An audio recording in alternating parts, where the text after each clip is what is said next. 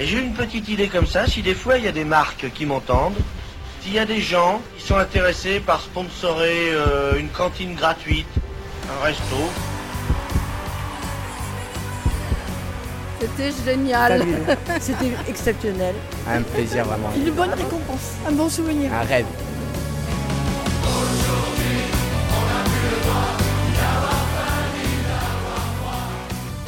En janvier 2024, les Enfoirés fêtaient leurs 35 ans sur la scène de l'Arkea Arena de Bordeaux. Sept concerts, plus de 53 000 spectateurs, 47 artistes sur scène et en coulisses, une troupe de fidèles sans laquelle rien ne serait possible.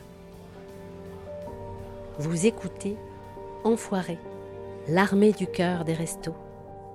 Épisode 1 Pour la bonne cause. c'est parti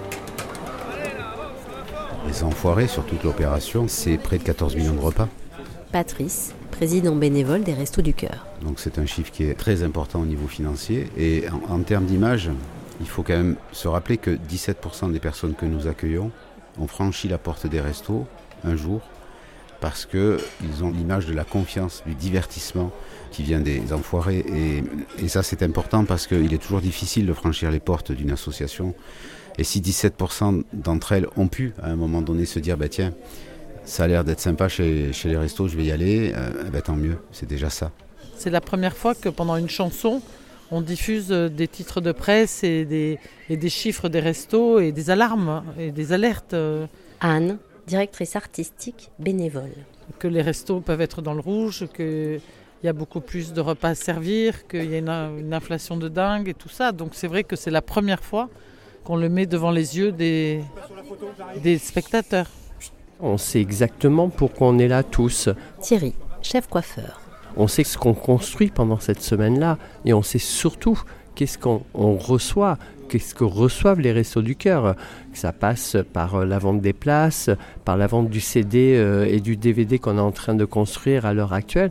Et quand euh, on sait aujourd'hui le nombre de besoins et on, on ne peut pas réfléchir, dire je suis fatigué, je suis pas fatigué, j'y vais, j'y vais pas. Non, non, c'est c'est une histoire de cœur. Comme je dis souvent, Jean-Jacques euh, Goldman, il a créé une armée du cœur. Quoi. Donc euh, les enfoirés, c'est vraiment une armée du cœur qui est au service des autres. Bien évidemment, euh, tous ceux qui euh, font les enfoirés chaque année se sont dit Frédéric, responsable bénévole des Enfoirés. 2024 à Bordeaux, il faut vraiment qu'on soit au rendez-vous et qu'on donne toute l'énergie encore plus que d'habitude. On vit enfoiré, on pense enfoiré, et on pense ce spectacle toute l'année. C'était d'abord le bébé de Coluche, après ça a été le bébé de Jean-Jacques Goldman pendant de très nombreuses années. Et aujourd'hui, c'est le bébé de cette famille d'artistes euh, et de ces bénévoles dont je fais partie. Voilà, c'est une vraie responsabilité. Il y a des gens dans la salle et puis il y a des gens qui en ont besoin. Donc euh, voilà, c'est une responsabilité supplémentaire. on arrive à remettre 45 ou 50 artistes euh, sur un projet absolument énorme. Xavier, chef d'éco. On arrive à faire quelque chose qui finalement est un mélange entre la télé et le concert.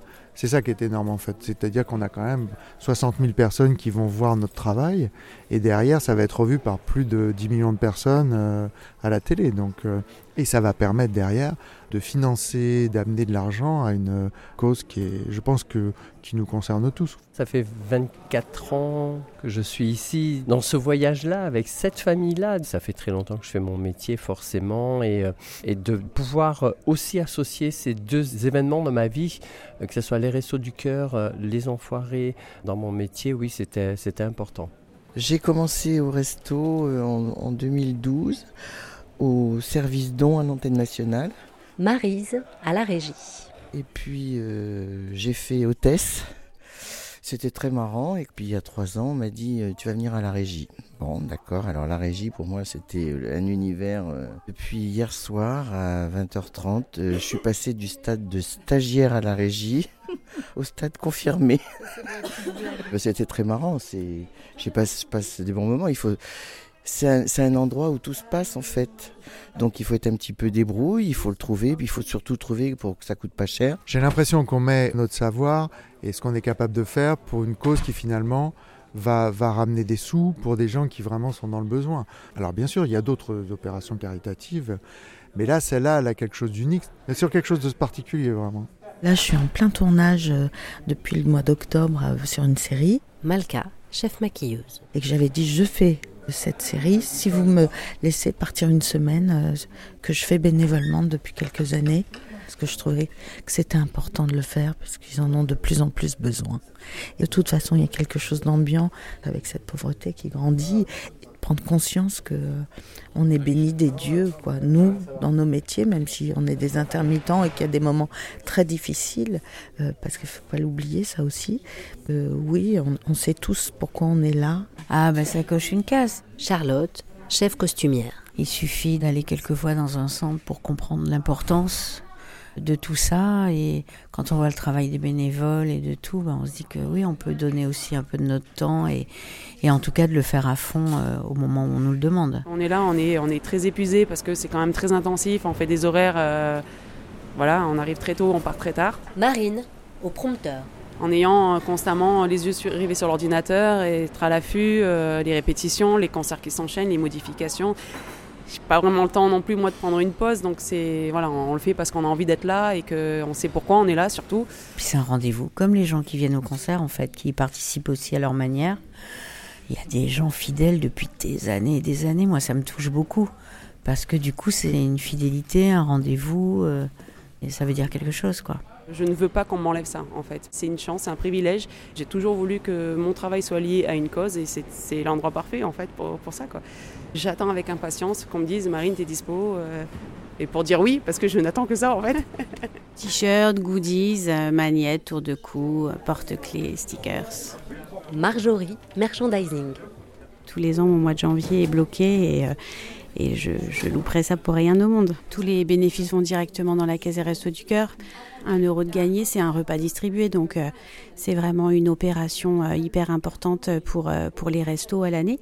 Et on a des fournisseurs qui jouent le jeu, c'est-à-dire qui travaillent vraiment sur les marges les plus petites possibles. Et chaque soir, l'objectif, c'est vraiment toujours le même, c'est de se dire combien de repas on fait gagner au resto pour toute l'année. C'est même pas une association, c'est une institution, les Restos du Cœur. C'est devenu vraiment quelque chose auquel les Français sont très attachés. Anne-Claire, journaliste. Moi, j'ai l'âge d'avoir connu Coluche, j'ai l'âge d'avoir connu le début des Enfoirés et des, des Restos du Cœur. J'ai l'âge aussi d'avoir tourné des reportages quand j'étais jeune journaliste dans les centres. Et quand on m'a proposé de présenter la spéciale qui était après le concert, j'ai évidemment pas hésité.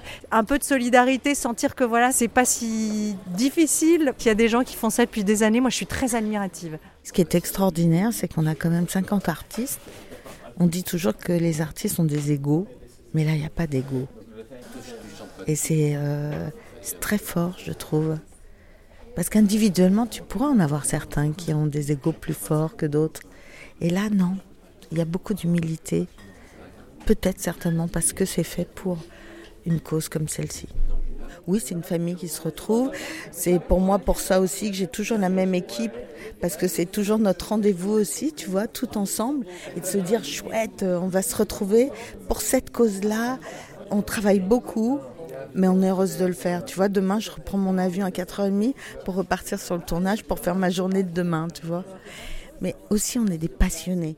On fait partie d'une grande famille, les restos.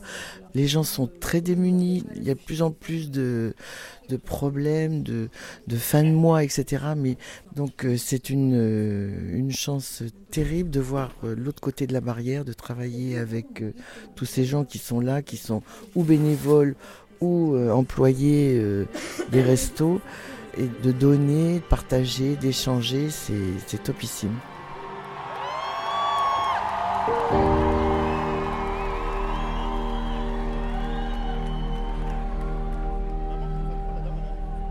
Un plaisir. Un rêve.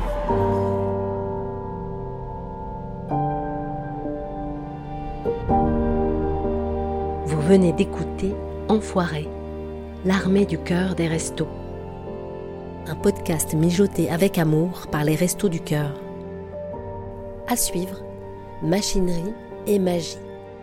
Dans ce second épisode, on découvre comment toute la famille est tombée dans la marmite.